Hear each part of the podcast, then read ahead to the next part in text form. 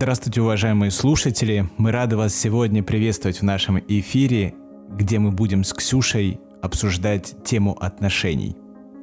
Добрый день, наши дорогие и хорошие! Сегодня будет очень интересная тема про отношения. Отношения между партнерами. И для этого мы приготовили сегодня очень интересную технику.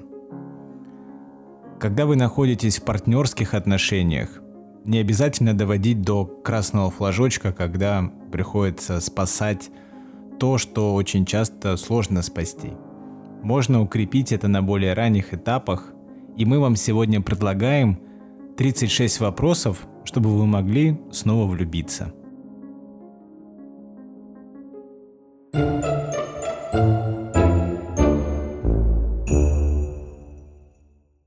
Технику создал американский психолог Артур Арон. А здесь вопросы разделены на три серии, каждая из которых с более глубокой проработкой в отношениях. В конце этих вопросов партнеры обычно садятся друг напротив друга и просто 4 минуты молча смотрят друг на друга. А какова инструкция? Валера, зачитаешь инструкцию, что нужно делать? Просьба подойти к этому вопросу как-то с душой. Не просто устроить интервью, а выделить на это примерно около часа в спокойном месте, где вы не будете отвлекаться на внешние раздражители, выключить различные сериальчики и побыть друг с другом. Отвечайте на вопросы по очереди. Говорите с открытой душой, не делайте записей, не комментируйте ответы партнера. Будьте как можно искренней – от первой к третьей части опросника степень интимности возрастает. Можно делать паузы между частями. В конце, как сказала Ксюша, 4 минуты смотрите друг на друга в глаза в глаза. И мы сейчас попробуем ответить на несколько вопросов из этого опросника. Вопрос номер один. Валера, если бы ты мог пригласить кого-нибудь на ужин – близкого, умершего, либо это знаменитость любого поколения. Кого бы ты выбрал и почему? Я немного над этим вопросом уже задумывался, и я понимаю, что, скорее всего, это был бы мой дедушка. Его нет в живых, я не особо его застал. А в каком-то сознательном возрасте точно я с ним не взаимодействовал. Но у меня есть ощущение, какой-то сопричастности к его роли в жизни. Он был просто педагогом, и мне было бы интересно ну, пообщаться вообще на какие-то отстраненные темы, возможно, даже если бы он не знал бы, что я его внук. Классно. Спасибо. Ксюша, у меня вопрос встречный из первого блока. За что ты испытываешь наибольшую благодарность? Ты знаешь, а, я об этом раньше задумывалась не раз.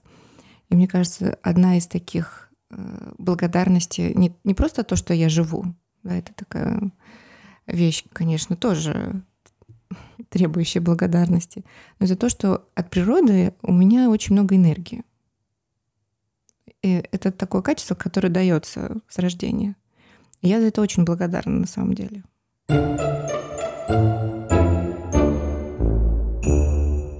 Переходим ко второму блоку. И, Валера, тебе вопрос. Если бы ты знал, что умрешь через год, тут такая рубрика «Экзистенциальные вопросы», э, что бы ты изменил в том, как ты живешь и почему? Первое, что мне в голову пришло, то, что я уйду от 95% людей, которые меня окружают, чтобы побыть этот период самим собой, со своими близкими, в тех местах, которые для меня являются важными, пожалуй, мой ответ такой. То есть мы тебя увидим на рыбалке? Вы меня не увидите. Хорошо, спасибо. Ксюш, тебе вопрос. Что в дружбе для тебя наиболее ценно? Интересный вопрос. На самом деле, с большинством своих друзей я уже на протяжении 20 лет вместе. Так получилось, что мы начали дружить в начале университета. И, наверное, я их ценю за искренность и за то, что они могут быть самими собой, и то, что они меня принимают такая, какая есть.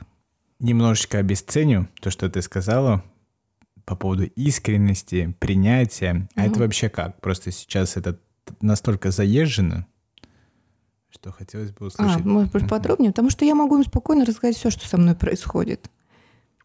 Вообще вот такую информацию, после которой нужно убивать человека? Ну, обычно такого со мной не происходит, что меня убивали.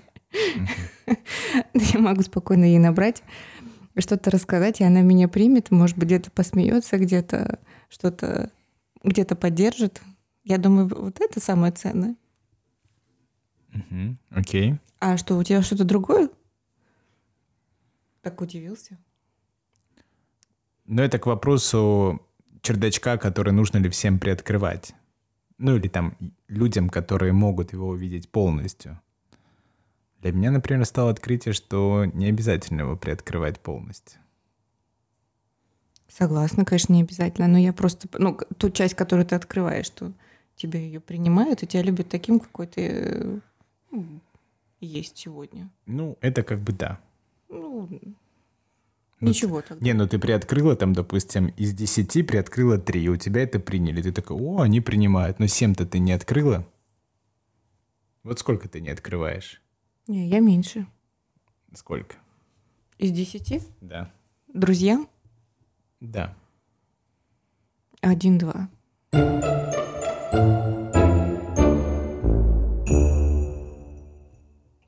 Переходим к третьей серии вопросов. Валера, Продолжи фразу. Я бы хотел, чтобы был кто-то, с кем можно разделить... Наказание. Меня не зови. Я бы хотел, чтобы был кто-то, с кем можно разделить наказание. Хорошо. Задавай ты. Ксюша, к тебе вопрос. Когда ты последний раз плакала при ком-нибудь? Ты знаешь, я часто плачу. На самом деле это было вчера. Я посмотрела фильм, называется «Жена». История э, женщины, которая всю жизнь писала рассказы для своего мужа, и он получил Нобелевскую премию. И в конце, ну, я на самом деле во всех фильмах чаще всего плачу. И в конце, э, ну, это нужно смотреть, не буду спойлерить. Я тоже плакала. И на самом деле это достаточно несложно для меня расплакаться. А в одиночестве? А я была в одиночестве? Вопрос-то стоял перед кем-то. А.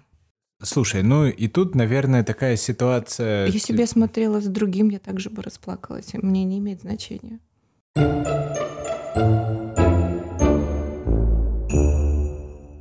Мы сейчас попробовали э, с Валерой позадавать вопросы. Из первого, второго, третьего блока, честно признаюсь, третий блок намного тяжелее, чем второй и первый. Он заставляет намного больше вдумываться, анализировать, и тут действительно требует огромной искренности и рефлексии.